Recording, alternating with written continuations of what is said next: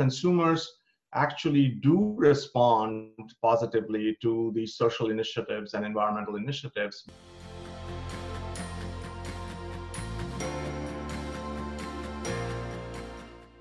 Employees are more interested in in working harder for the company so productivity goes up and this is documented this is all statistically documented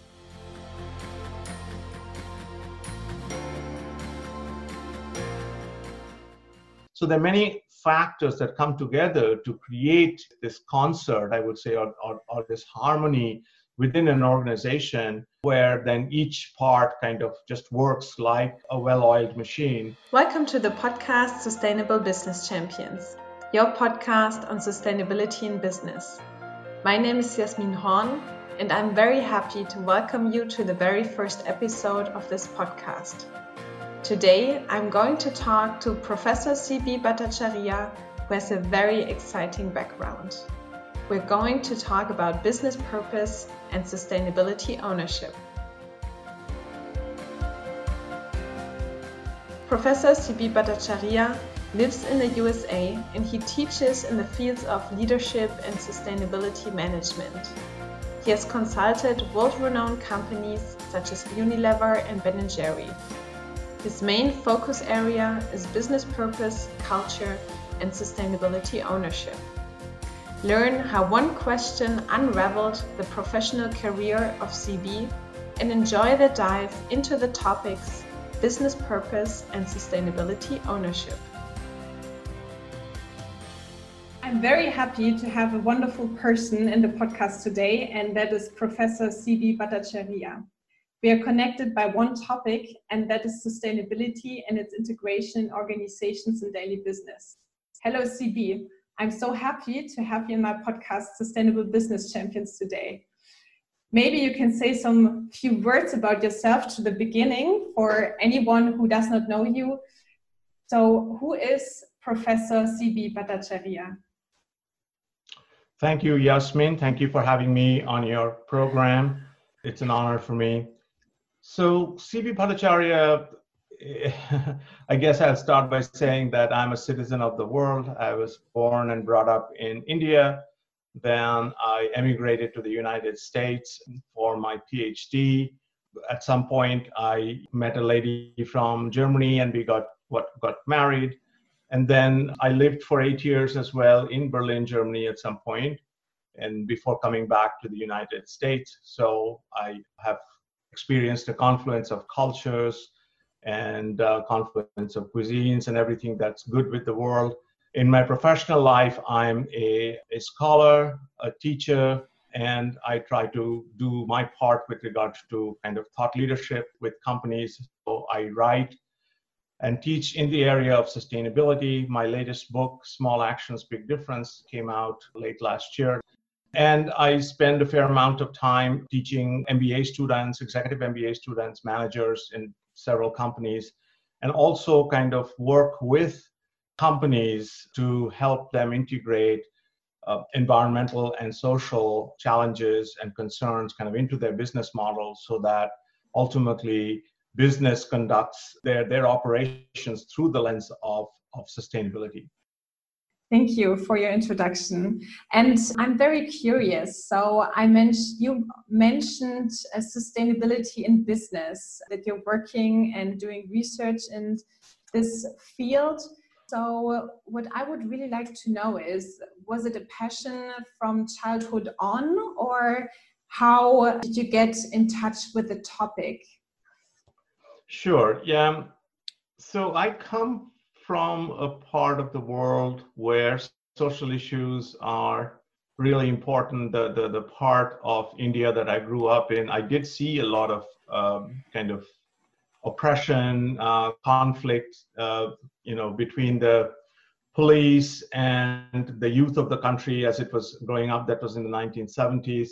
So there were social issues on my mind, but I think it really got my mind got open to the idea during kind of my MBA program, I was, you know, came in touch with a professor who was into something that was called social marketing at that time. And I realized that if business education could be used to make the world a better place and make companies kind of be a helpful force for a positive force for society that's that's where i really kind of want to be so it kind of evolved and when i was a young assistant professor at emory university in atlanta i met a gentleman by the name of ben cohen he was the CEO of this company, Ben and Jerry's at the time. Ben and mm-hmm. Jerry's makes ice cream, and they're a very socially minded company. And uh, Mr. Cohen asked me a very interesting question at the time, and he said, you know, we do a lot of good things for the environment, we do a lot of good things for society. You know, can you help me understand what we do for the business and society? You know, do people buy our ice cream because of that? And I said, Well, I don't know the answer to this question, but I found the question to be very interesting because as marketing professionals and academics, we were always thinking of, of ways of increasing sales, but we were thinking of kind of the four P's of marketing, you know, price, product, promotion, whatever, as, as drivers of sales. Nobody was thinking of environmental attributes and social attributes as potential drivers of sales. So I took that on as as kind of a challenge, uh, an intellectual challenge, and started working on that problem. And bit by bit, I mean, that was kind of my full full-fledged transition into the field of what at, at that time used to be known as corporate social responsibility and is now kind of known as sustainability.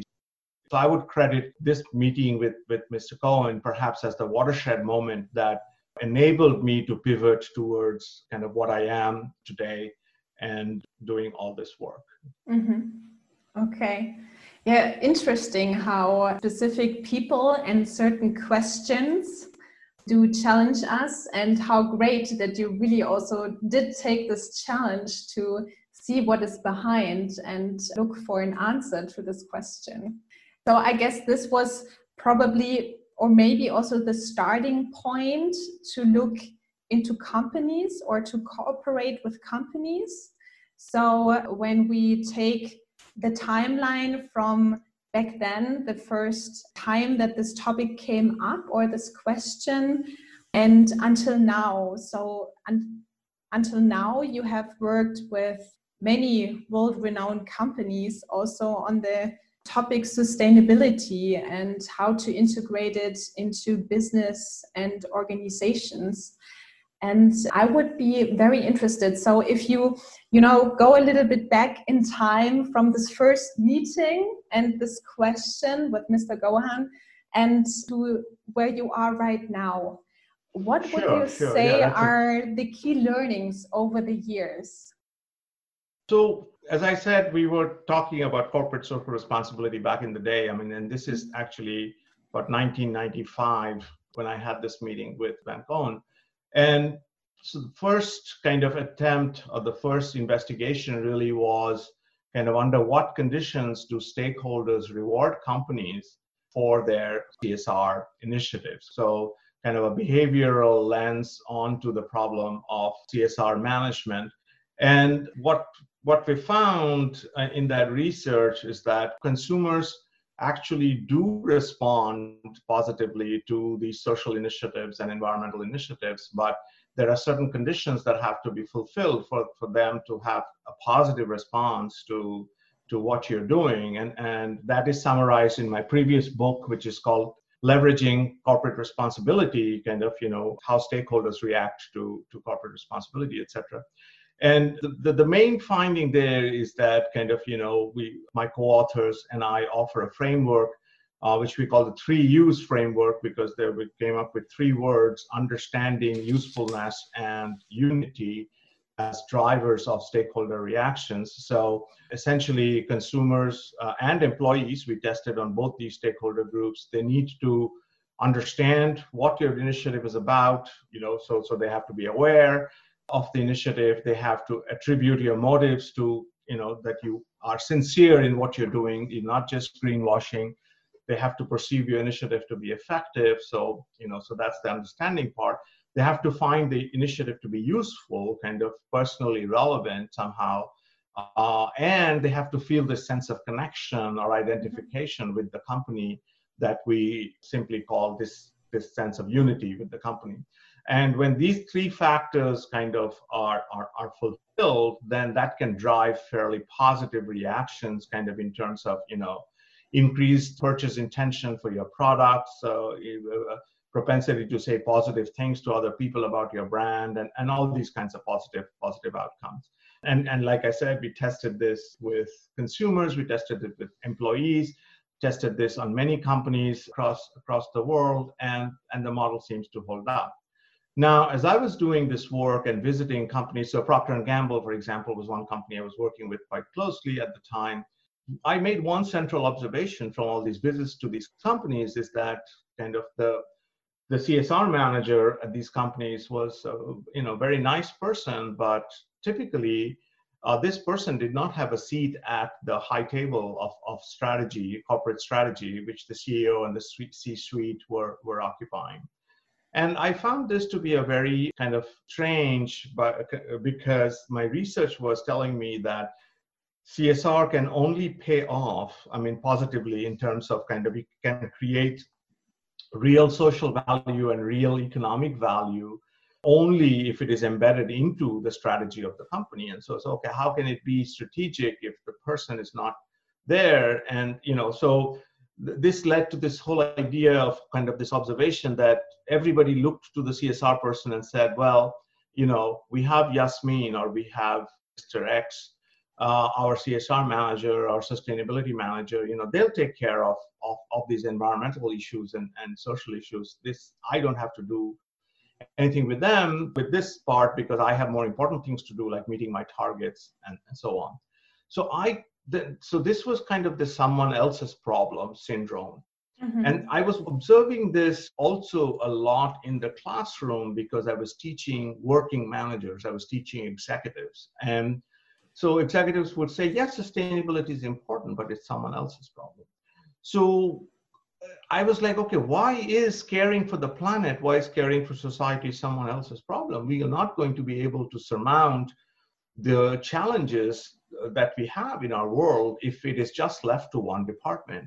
And that's when I started this new research study, kind of, you know, which was trying to address kind of how can we get employees and other stakeholders, how can we get everyone to take ownership of sustainability and do their part in terms of kind of integrating sustainability into their daily decision making business decision making so that you know every every decision we make from the mail room to the boardroom is is done through that lens of sustainability. And if we can do that as as companies and as individuals and you know then we are poised to make much more progress than we have kind of in the past years. So this research then of you know led to my my latest book small actions big difference.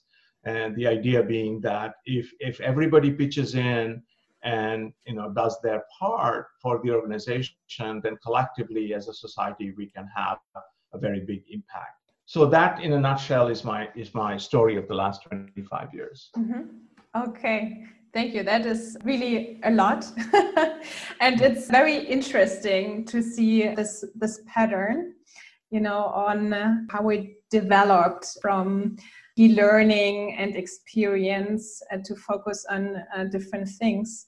And so when we go back to the first time, uh, to your first main key learnings, would you say with uh, the three you understanding, useful, and identification with the company, would you say that it is important not just what companies do, but also how they do it? Oh, it's very, very important. I mean, that's that's exactly you know uh, where you you you the rubber meets the road, so so to mm-hmm. speak. So in the in the implementation, because you can have all kinds of good good ideas kind of you know i want to have this initiative and i want to have that initiative but you know if the implementation is is is poor or or you know if the how is not well done then stakeholders will not react positively because they will they will you know essentially not be able to see that you're making a difference with your initiative. And that gets perceived then as just talk and no action and on greenwashing and so on so on and so forth. So, you know, what, so one interesting and counterintuitive finding in this regard was, was uh, that we found that as long as companies are sincere in what they're doing in their change initiatives, in their, in their CSR initiatives, stakeholders don't really mind if companies have a market motive for engaging in that initiative they in fact welcome the market motive because they say well if you only if it is part of your business model are you going to take this seriously? And you're going to put some market muscle your real muscle behind this as if you were selling a product or something if there is no market motive for your csr then you will treat it as charity. And you know kind of that's not going to make the kind of difference that stakeholders are looking for or asking for. So you know it was amazing to to talk to consumers and and talk to employees and find out that a hybrid motive where the company is sincere about change but at the same time it does want to impress its uh, stakeholders. It does want to build customer loyalty or employee loyalty or what have you it has all these business objectives that's that's totally fine and therefore the implication for that was kind of you know companies don't need to hide the fact that there is a market motive behind behind their CSR. So that was a surprising finding, and that was a counterintuitive finding, and that's something that I've been telling companies a lot, kind of, you know, over the years. So yes, you're absolutely right. It, it implementation is very, very key. Mm-hmm. Okay. And the second point that I took was with the CSR management that would you say that it is absolutely necessary to uh, also have these positive effects that you just mentioned of you know really putting the focus on how actions are being implemented is it therefore a requirement to have a csr manager also in the boardroom yes whether he's called i mean i think we should also clarify that the world has changed a lot in the mm-hmm. last 20 years and and you know csr is kind of not the same as sustainability or sustainability is not the next iteration of csr but it's completely different and what is much more important today in companies is kind of you know the, the sustainability part which is how do we make the organization kind of survive um, in in the long run yes it is absolutely important that somebody in that boardroom in, with the CEOs and all of that is in charge of sustainability. And what we are finding in many companies is that the sustainability, the chief sustainability, the real leader of sustainability is somebody who comes from a line function, you know, could be marketing, could be finance, could be operations, be any of that. And that person, along with his or her function, is dealing with, with sustainability, right? So at Unilever, for example, I mean, you know, uh, it used to be that the marketing manager is also the head sustainability officer. And of course, this person was on the kind of, you know, with the CEO all the time. So there needs to be somebody who can implement, whether that person has sustainability in his title or not, there needs to be somebody in that room, in the C suite, that actually is responsible for, for sustainability in the organization. And, and only then can we kind of have the kinds of strategies and the implementation because there's an issue of resources as well. Only then can we have the both the st- strategy part and the implementation part kind of done right in order to to get those positive effects. And is it important to get the positive effects? Well you know that's the research i do because i find that telling companies that hey this is not only the right thing to do but it's also the smart thing to do because this can help you save money or this can help you build customer loyalty. I mean so it's not just kind of you know we are we are doing tree hugging or we are planting trees or whatever but we are kind of actually this helps your top line and and your bottom line. So being able to talk to companies in this fashion makes it kind of easier for them to you know think of sustainability as an investment rather than rather than as an expense. And so I, I think it's important to talk about the outcomes of sustainability and to have someone in that in that c-suite who's responsible for sustainability. Mm-hmm. I, I absolutely agree that is my experience as well that uh, the communication and giving transparency on what sustainability is and what the effects are is very important. And mm-hmm. in this connection, I'm very interested to know from your research results how do they show the positive effect? So we i mean when you read about the topic sustainability and also sustainability in company or business you often hear buzzwords like cost savings employee motivation.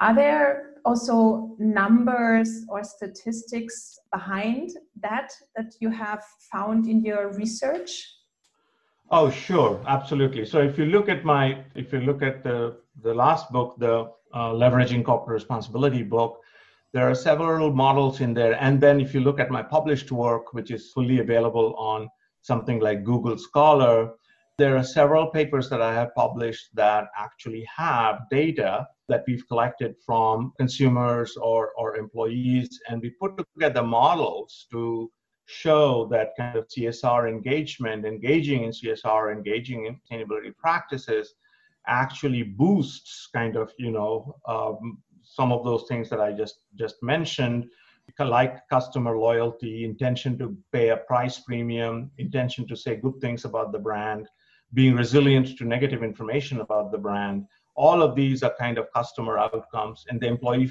uh, realms similarly kind of you know employees are more interested in in working harder for the company. So productivity goes up and this is documented. This is all statistically documented. And most recently i've been working on on this uh, idea of kind of corporate purpose and the benefits of defining a corporate purpose.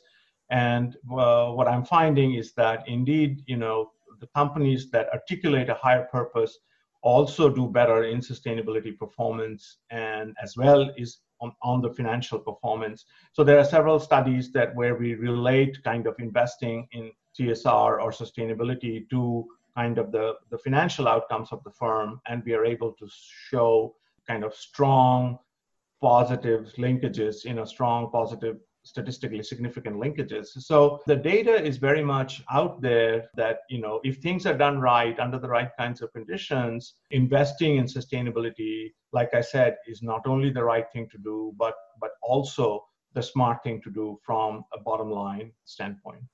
Mm-hmm. Okay. For the listeners uh, who are interested to know more about that, we will link the books that uh, CB just mentioned down in the link under the podcast. CB, and now you already mentioned your newest book, Small Actions, Big Difference. What I would also be very interested in is what I experience from my daily life is that I observe that many people are very aware of challenges that we are heading to with climate change and especially the situation that we have right now in pandemic with the pandemia. I think it's very clear or getting more transparent that the world is very interconnected and that that does also have a big impact on how we live how we work and our economy and what I see is that many people do take action in the private life. They want to make a difference, they want to change something. But very often I see that these actions are not transferred into daily work life. So that there is actually a gap between work life and private life and the values and the actions that are being taken.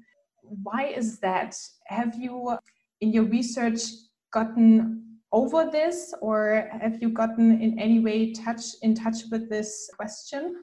Yes yes. Uh, and, and in fact this is discussed in small actions big difference. Mm-hmm. and what is happening uh, yasmin is that there is a work life kind of separation that is not healthy. It's it's it's very unhealthy. It's and this is true in in most companies today. There are some exceptions of course but what's happening and what I have heard doing my interviews and in my research is that people say, well, the corporate environment where I work is such that I have to check my morals at the door when I come in. Or when I come in to work, it's all about money, money, money. How do we make more money? So the rhetoric, the narrative rather, within inside most companies still continues to be profit maximization. And this is the reason why employees are not encouraged to kind of you know open up you know and take some initiative and actually contribute positively which they really want to do. They're, they're yearning to to actively engage like they're doing in their private lives. They want to engage in their in their work life as well. And that's because human beings human beings essentially kind of want you know to attach themselves to a cause that's bigger than themselves. And clearly the planet and the people are, are those kinds of causes. And and so so today people are, are a large part a segment of the population i would say the the working population is what i would call uncomfortably numb. So they want to do something about all of this that's happening. And now of course you can add the the pandemic to that list but they don't know how. I mean you know so they need companies to change that culture that I was talking about, where you have to check your morals at the door and, and you have to don a corporate mask. Uh, all of this is discussed in my book. But, and, and then kind of, you know, uh, just work on making more and more money. So this is bad. This is unhealthy for individual employees. And it's, it's also obviously bad uh, for society but that is the that is the reason why this gap exists. And i would i would say that this is uh, right now we have a new opportunity to to change that given kind of everything that this pandemic is showing us about what is wrong with our current business model our economic model you know uh, with our workforce. All of these things can be made much much better if companies would align their corporate values uh, and become more stakeholder centric and you know not continue to focus on shareholders alone. And you you just mentioned the corporate culture that is still mainly profit driven how can that be transferred or transformed into a different culture where the employees do not feel like they have to leave their personal values at the door before they go to work? Another another great question. I, I, I really think that that process starts with defining a purpose for for the company. Every company must ask the question of kind of why do we do what we do? What what what is our raison d'être? So, you know, what is the reason for our existence? Most companies do not ask this question. You know they define a kind of a mission or a vision but they do not ask the rationale. If you ask the rationale of any of any kind of business you will find that okay a car company really provides mobility a, a food company really provides nutrition you know and an insurance company provides peace of mind right? So if you if you think along those lines, and if you force yourself to define a purpose, you will realize that every business works to provide some societal benefit right so i you know i buy i buy insurance policy because i know then i am not that worried about something happens to me who will take care of my family etc mm-hmm.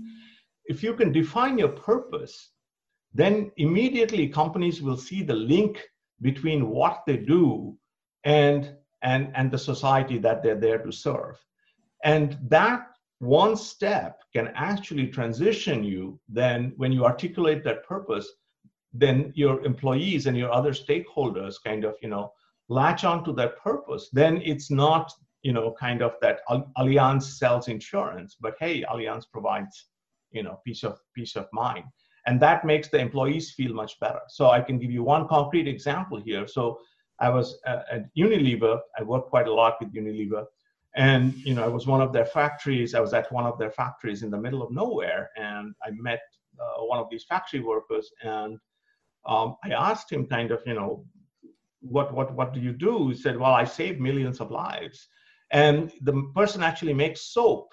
You know, works in a soap factory, but that soap is an antibacterial soap and you know can kind of it reduces it has been shown that hand washing reduces kind of you know uh, child mortality so this soap is kind of being marketed um, as as something that helps save lives Mm-hmm. And this is a much more worthy cause for this person, this factory worker. So rather than making soap or selling soap, I would rather save lives any day. I mean, this is some, you know, that, that I heard this firsthand. And similarly in other industries. So if we can get every company to define their, their purpose and articulate that and kind of stick to that and understand that profit is the consequence of value creation so if we can create value for all our stakeholders, profits will follow. We do not have to chase profits. That will make a big difference. And that will kind of close this gap that we are talking about. So that will allow, enable employees to transition into a different mindset where they will open up and contribute like crazy to, the sustainability challenges of the company. Mm-hmm. And um, that is a wonderful example that you mentioned especially if we you know if you read um, in, in the news about employee motivation problems and all that i mean this is just a wonderful way to give sense again to work and is this also I, I think it also the first thing that came to my mind is also it's a way to set free creativity for the employees. Because if you if you give the purpose i was just thinking you know employees or at least myself if i imagine myself um, as an employee of a company that has a bigger purpose i would start asking myself and how can i contribute to this purpose that's exactly right that's mm-hmm. exactly right and even ownership so the main idea mm-hmm. that i discuss um, in the book is that when you kind of latch on to that purpose and, and integrate that purpose as the reason for your work, then immediately you are motivated to take ownership of, of that sustainability piece because you want your company kind of to to stick around in the long haul you want you know you, you want to think long term you want to think about your children and your families and so on and so forth and that that moves you away from the short-term kind of you know frenzy uh, to to maximize profits. So so yes, it's a it's a powerful and effective framework. Mm-hmm. And uh, so now you mentioned sustainability ownership. I would be very interested to learn about what do you mean with ownership. So I know I can own things, so objects. I have the PC on my table, I own all of that. And what does it mean, sustainability ownership, also in the context of work and organization and doing business? Sure, that's, a, that's another very good question. Um, so, ownership does not have to be physical owning physical objects or it doesn't have to be legal ownership. It can be an ownership of ideas. And in the literature this is called psychological ownership. So mm-hmm. what i'm proposing for sustainability is actually psychological ownership. So psychological ownership is like when kind of you know you can you take ownership over an idea like sustainability and say well you know sustainability is my problem. You know it is my responsibility in the organization. I am going to if i work in the mail room i will make sure you know that the lights are turned off that the mail is sorted properly whatever is discarded is recycled whatever i can do in my sphere of influence right? So similarly if if i'm kind of in in investor relations and i take ownership of sustainability I will say, okay, now I'm going to learn what should I uh, tell the investors about my company's sustainability performance so that they reward us for it. So I take ownership of that part. So similarly in marketing, in human resources, in procurement, if everybody takes ownership of their sphere of influence in the company and what their job, what their role is, then we will see that from procurement to disposal, kind of you know which is what you know sustainability is about. We have to look at it at the company's operations from from absolutely from procurement all the way up to disposal. Then we will see that everybody takes ownership of their respective individual parts.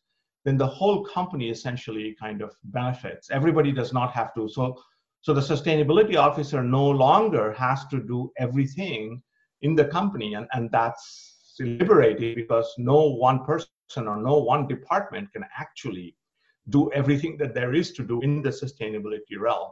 So sustainability ownership is, is really this sense of sense of attraction, the sense of kind of, you know, I can do something about this. I can do something about this challenge. It helps, you know, uh, it, it helps my identity. So ownership is basically kind of driven by three fundamental human drives. One is called efficacy, or, you know, I can show to other people that I, I have some control over my environment, so I can make meaningful changes in, in the sustainability realm however little or, or big that you know my job is i can do something. That's good so that's one of the drives of, of fundamental drives of ownership. The other one is identity so I, I can now feel much better about myself because so while i work for a company that cares about society i work for a company that cares about the environment Uh, identity. And the last drive that ownership satisfies is the drive for belonging. So we all want to belong to a collective. We don't want to be an individual. So even if if you're belonging to it is to a family then you'll know well i am doing something in sustainability so that my family can benefit or my friends can benefit my social circle my professional circle can benefit. So sustainability is uniquely poised essentially for you know for ownership. And and i've spoken with again in other other company contexts with several employees that actually have adopted this kind of or who naturally felt this sense of ownership uh, sustainability ownership in their companies fundamentally again because of that purpose. And not only just the purpose but you know that's where you have to talk about the other parts of the of the model that i have unfolded not after purpose you know comes kind of okay what kind of systems management systems do we need? What kind of structures do we need to make people's jobs easier? With regard to sustainability, what kinds of uh, you know cultural mechanisms should be practices should be put into place in our company so that kind of everybody feels appreciated when they do things in the sustainability realm. So there are many factors that come together to create this concert i would say or, or, or this harmony within an organization where then each part kind of just works like a well-oiled machine. And the organization again uh, makes collectively organization makes a big impact. Even though each person is contributing small actions uh, the overall impact is is big. And how do you see there we before we talked about the corporate culture how do you see that in connection with the idea of ownership it's extremely important so what the corporate culture does is it helps keep sustainability top of mind. Uh, it helps it keep salient. So when sustainability is salient in, in the mind, I will never forget to do my part, essentially. You know, so these are all appeals kind of, okay, you need to do your part for the planet, you need to do your part for for society. So, you know, the cultural part is, you know, it, it actually trumps every other part. You know, I'm leaving the purpose part aside, it's, it's really, really key. So you will go into some companies and you will feel that this company, everybody is consistent. They're the same, saying the same things with regard to their, their uh, views on sustainability, what they can do, what their roles are, et cetera, et cetera. Then you will go to some other companies where you can go to the CEO's office and that person will tell you some great things that the company is doing but then you go to, to a middle manager's office and you hear something quite different. I mean, something, you know, that, oh, we are confused, we get too many messages, there's really no positive energy in the company. So this is what culture can fix, right? So with with with messaging, kind of, you know, so the CEOs, the active CEOs, they lead by example on sustainability. They lead by example.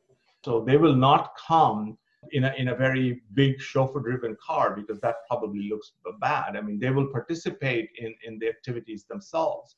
The C suite, they will go out and lead by example. So every talk, you know, I had a CEO tell me that every talk I give has sustainability as part of it. I do not give any talk without sustainability being a part of it.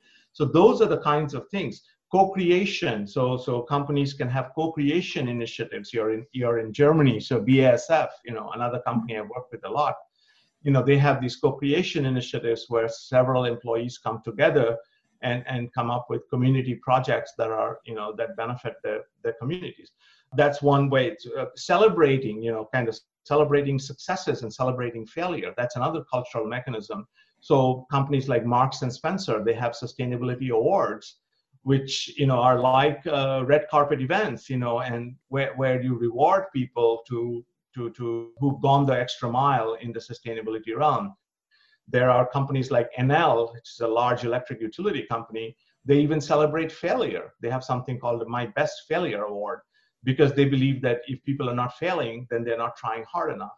So celebration, you know, co-creation, and then there's of course communication. So so there are companies where there's lots of signage in the hallways. When you turn on your laptop, you might say, you know, uh, get get a message about what the company is accomplishing in the area of sustainability. So this is all in a way to basically say that this is part of who we are. This is not something different. You know, this is who we are. We are here to serve society. And if you keep talking to that, then people understand it is not so difficult to understand that. It is more difficult to understand that we are doing this just for money because that does not make any sense. Business does not exist just for money. Business exists to create value for stakeholders. So, you know, it's not as difficult as as it perhaps even sounds if people if companies implement these cultural mechanisms and processes and so on, this transition is, is entirely possible. In your book, Small Actions, Big Difference, you describe three steps to sustainability ownership. Maybe you can, in some sentences, uh, you have the three steps incubate, launch, and establish. Describe what these three steps are. Yeah, well, incubate is really kind of the process of defining, articulating your purpose, and then coming up with some concrete goals, like I mentioned. I mean, you know, everybody, every company does not have the same priorities, so you need to mm-hmm. figure out what is material to your business and kind of come up with those concrete goals. I mean, so so that's the incubate part. And the launch part is really how do I motivate, create willingness amongst my stakeholders, and create ability. So it's really about kind of empowering individuals. And so the, the motivation part is like I say, you know, you can have appeals to the head and appeals to the heart. So so this is the, the right thing to do. That's an appeal for the heart. And this is the smart thing to do. That's an appeal for the head. I mean, hey, you know, kind of it saves money, etc. And then and then the ability part after the motivation is training investing in training investing in management systems that makes people's jobs easier lowering thereby lowering the costs of acting sustainably investing in benefits you know kind of promotions ba- based on sustainability performance tying bonuses to sustainability performance all of it kind of to lower costs and increase the benefits of acting sustainably within an organization and then the entrenched part, which you call established, but essentially more or less the same thing. I mean, it's it's really kind of how do I make sustain, behaving sustainably routine so that you have to tell your child, for example, a hundred times to brush their teeth in the morning or brush or wash their hands. At one point, it just becomes routine. You know, they learn, and then you don't have to tell them anymore. It's the same here, kind of. Okay, so what what do we do to kind of make this routine behavior on the part of my stakeholders. And that's where I talked about the cultural elements. So all the cultural elements come in there, measurement and giving feedback to people on based on the on the progress that making. That's another way to establish that sense of ownership. And, and finally, collaborating with other organizations, which is an incredibly important aspect of sustainability post COVID 19, probably even more important. Companies need to put sustainability in the pre competitive space. And they need to collaborate to tackle important challenges like deforestation, electronic waste, and, and uh, everything else that our society is facing. That one company cannot fix these problems. They're called the tragedy of the commons problems. And so people need to collaborate, companies need to collaborate. They cannot sit in their individual offices and, and think about, again, how do I make more money than someone else? So um, that collaboration also, when employees see that, that you're doing, that Pepsi is talking to Coke, etc., you know, that kind of says, okay, this is not just about us, it is about our planet and it is about our society. And that acts as further incentive, solidify that sense of ownership. So this is a little bit on, on each of these three steps, incubate, launch, and entrench. but uh, what can I say? There's no substitute to reading the book. yeah, I think it's already a, a, very nice summary. And I think this is also um, the point to see that actually creating sustainability ownership, as you describe it, is more than just the corporate culture, which we just discussed. So that it really goes beyond that. Now, let's for also after the three steps and before we also at the beginning we talked about how to implement actions the importance of a responsible person for sustainability topics in the boardroom and also about sustainability ownership so how to take ownership of ideas. If there is now let's say a company that asks you cb we want to take action we want to do something. What would be the three major things that you would suggest them that they need to integrate into their business in order to benefit from the positive effects that we discussed in the beginning? Sure. The, the, the first action would be to, to define to define your purpose. Kind of, you know, kind of why do you do what you do? And based on that, kind of what are the concrete goals that you that uh, you know that you want to address in the sustainability part. That's that's like the first major action. The second major action is to create motivation and ability amongst amongst your stakeholders and approach them with that purpose and say this is for all of us. Then investing in those systems that I talked about that make somebody's job easier when it comes to acting on, on sustainability issues. And the final part would actually be to to create that that culture germane among which would be kind of this ability to to start talking to others to to traditional competitors start talking to governments whoever is necessary to to build the major platforms that can solve the more complex uh, the more more complex problems so the, it, it all starts with understanding kind of again kind of what what why are you in business in the first place if that's mm-hmm. the question that you cannot answer none of this is going to happen so mm-hmm. you know we, the first major action is to is to change the lens by which you view the business world. And once you're able to do that and see that it's not about making money but it's actually about helping people and helping our natural environment i think that's really the watershed moment for for most companies and then the other actions will follow. I think that is always the why. I perceive it as a very powerful question mm-hmm. um, for whichever topic and especially also for the sustainability topic because it motivates you or it requires you to reflect to really go into reflection and look deeper into things and now if we take the other, let's say, we always talk about the other side, it's not really the other side, but if we go away more from companies and management level to the engaged employee. So maybe one of our listeners is an engaged employee, freelancer, or environmental officer who says, you know, I really want to do something also in my work life, and I want to bring sustainability forward in my working field, in my working environment? What are things or actions that you can suggest to them to drive sustainability or to implement sustainability into their work life?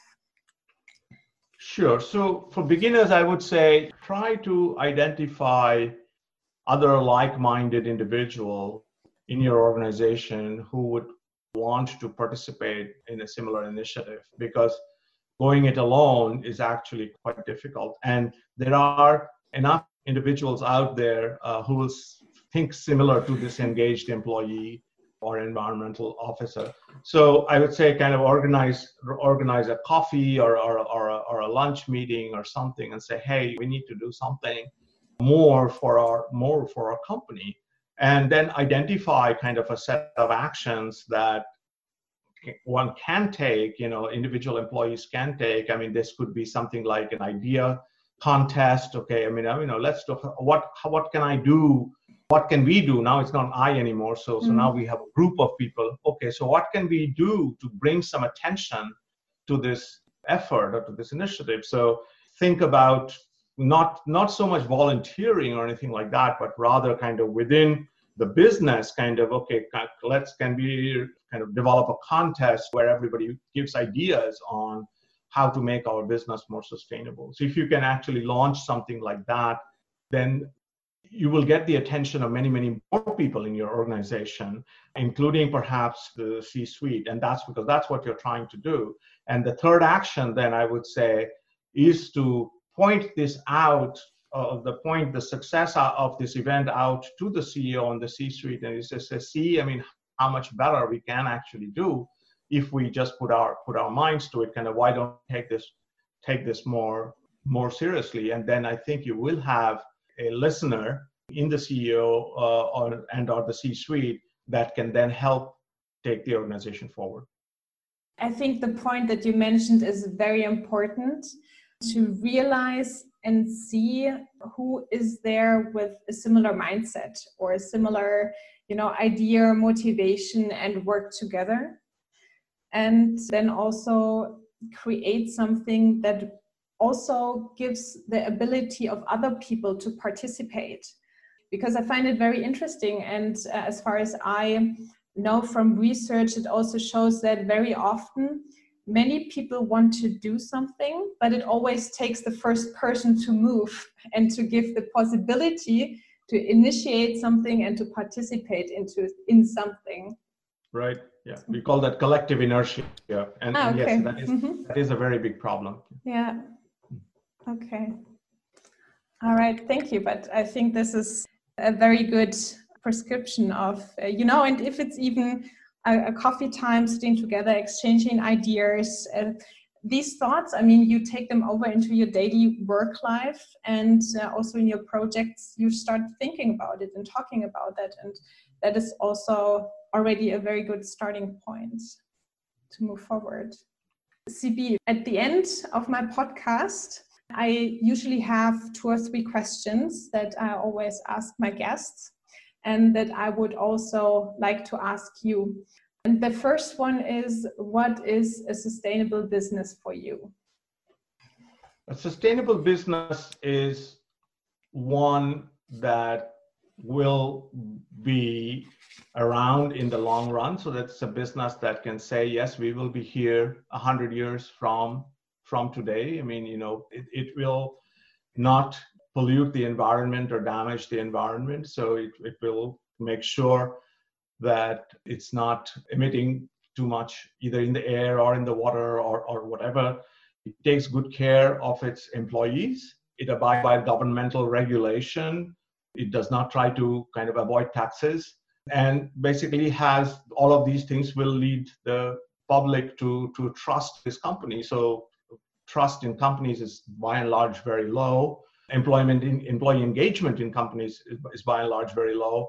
So a sustainable company will will have high employee engagement and high public trust as well. So all of, all of these things together make for a sustainable company. Mm-hmm. Okay. And um, now let's say uh, we imagine you many years from now what are three things that you would like to be taken over from your research results as common practice in our business world? Ah, that's a great question.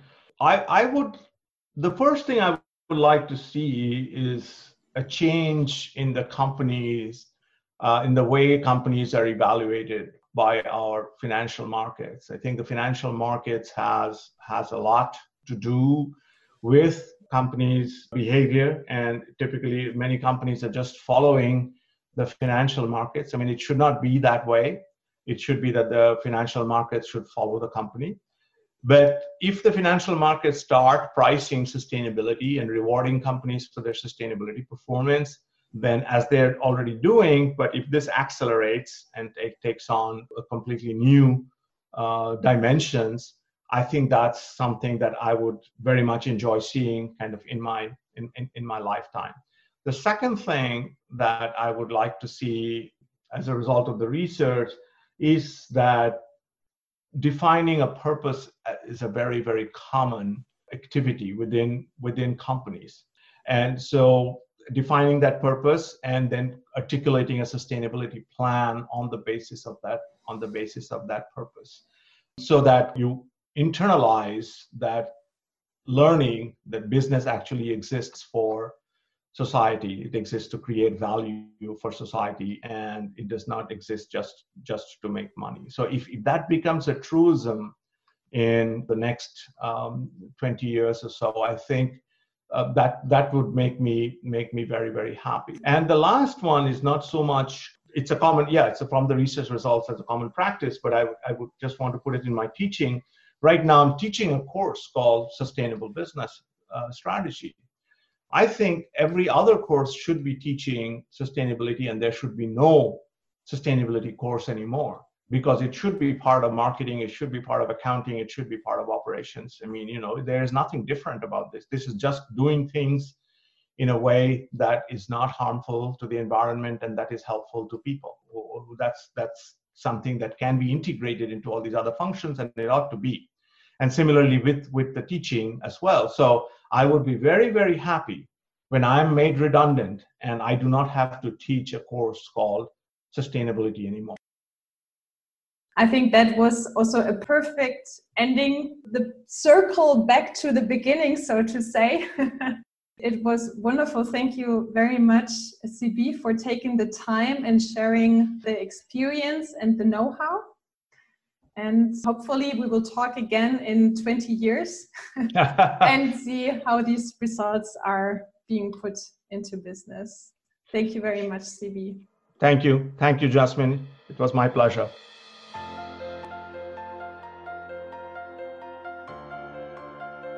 Thank you for listening to the podcast episode. I regularly publish podcast episodes on sustainability in business. Follow me on LinkedIn or Facebook and subscribe to the podcast on iTunes or Spotify to not miss any episode. Check out my website www.jasminhorn.com to find more information and inspiration on sustainability in business.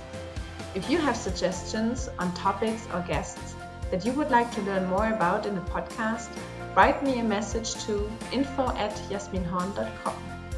If you like this podcast, then share it with others, give it a like, or write me a comment on my website.